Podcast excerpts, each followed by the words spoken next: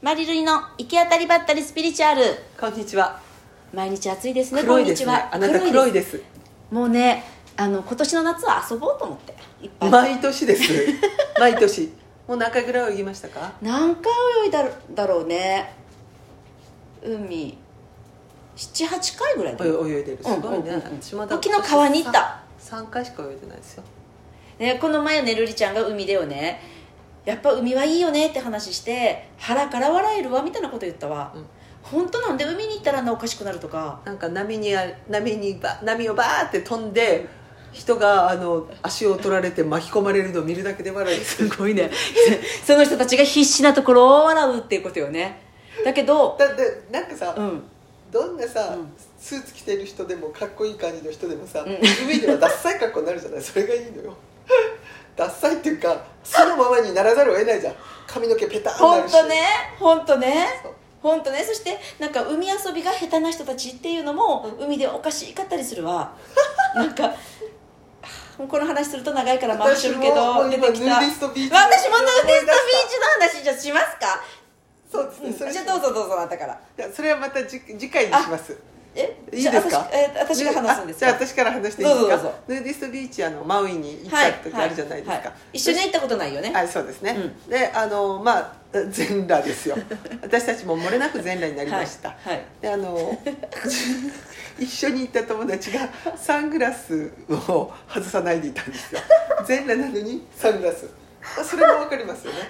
だからその子に近づいてきた日本人男性が、はいえーっとサングラスとうん死守してるのが時計だけ死守してたんですそれがおかしくてあ その人はサングラスもしてるとサングラスとはい腕時計腕時計した、うんもうその腕時計ないやとそれをつけてることで何かむしろこっちから見たらおかしくなるんですよ何かがついているだけで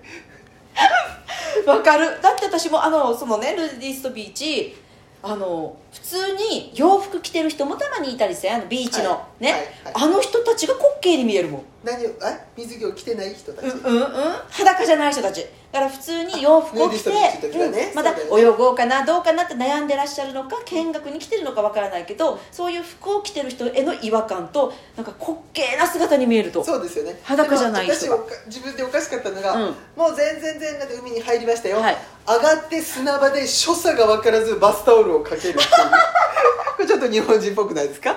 私の日本人らしい温泉露天風呂なんか砂に上がったら何もあ何もどうすることもできずタオルをかけて寝たふりっていうあー堂々としてられないってことよねそういうことあのです自然体でいられないってことよね砂浜で堂々はできないっていう海の中では堂々とできたんですけど、はいはいはい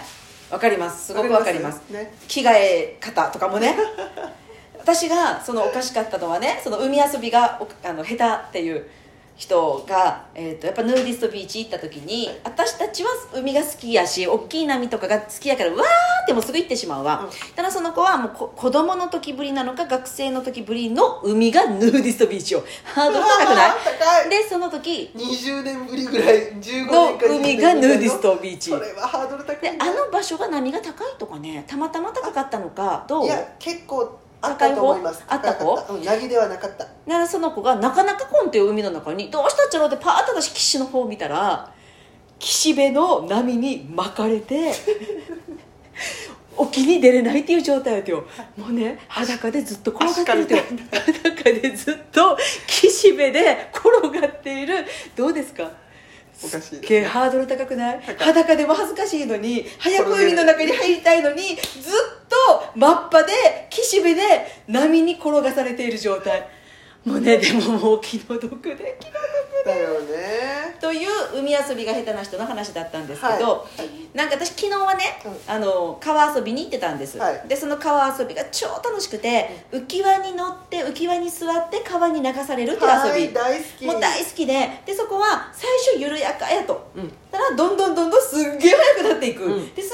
速くなりながら昨日の海水のあの少なさやったのけどあの岩とかにお尻をぶつけたりするぐらいはいちょっはいはいとはいスリリングな岩はいやはったいとで一緒に行ってた友達が連れて行ってくれたんだけど、その友達は乗りましたパニックになって、うんかあの水が怖いとと。なぜのわからないなぜ入った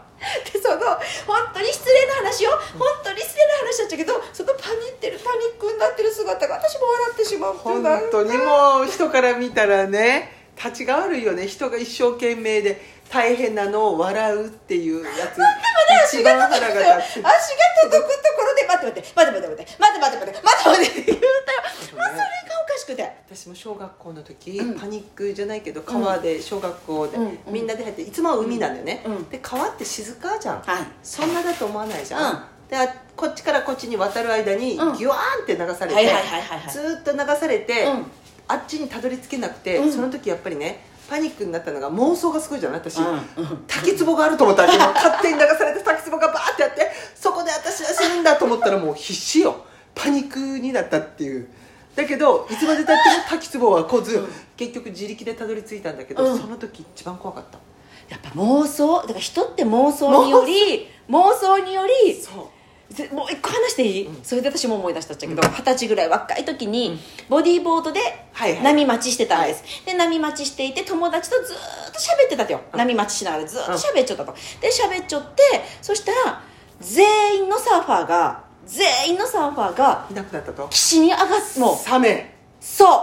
もうサメサメ私と思うよねサメと思うやんで友達に「急げ!」って「サメが来た!」って言ってもう必死よで私よりも下手やから見泳てぎながいのにサメのは見てもうサメもう振り返ることなんて恐ろしくてできないで早くて早くてってもうすっごい必死で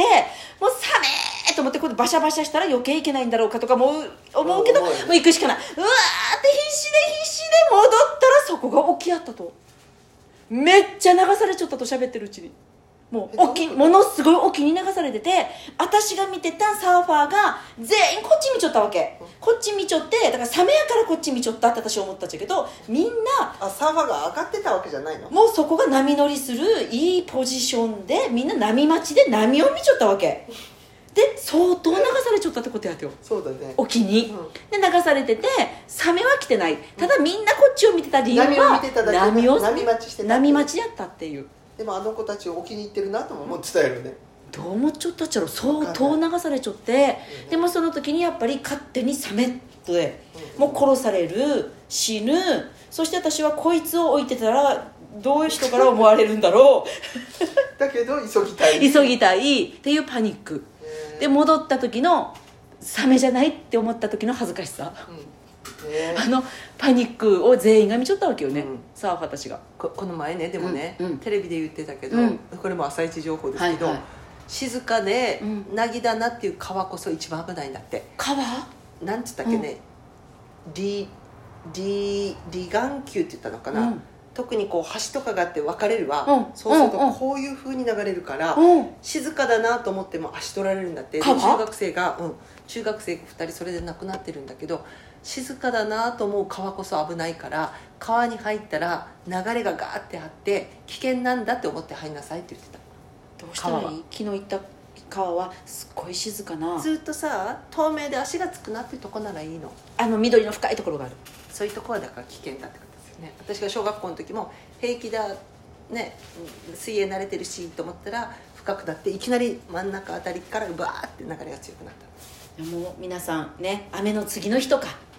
台風の次の日とかそう静そうじゃなくても静かな川だと思っても気をつけよう浮き上がれば大丈夫際があればまだね大丈夫けど、私みたいに流されてドーンって滝壺に落ちるという妄想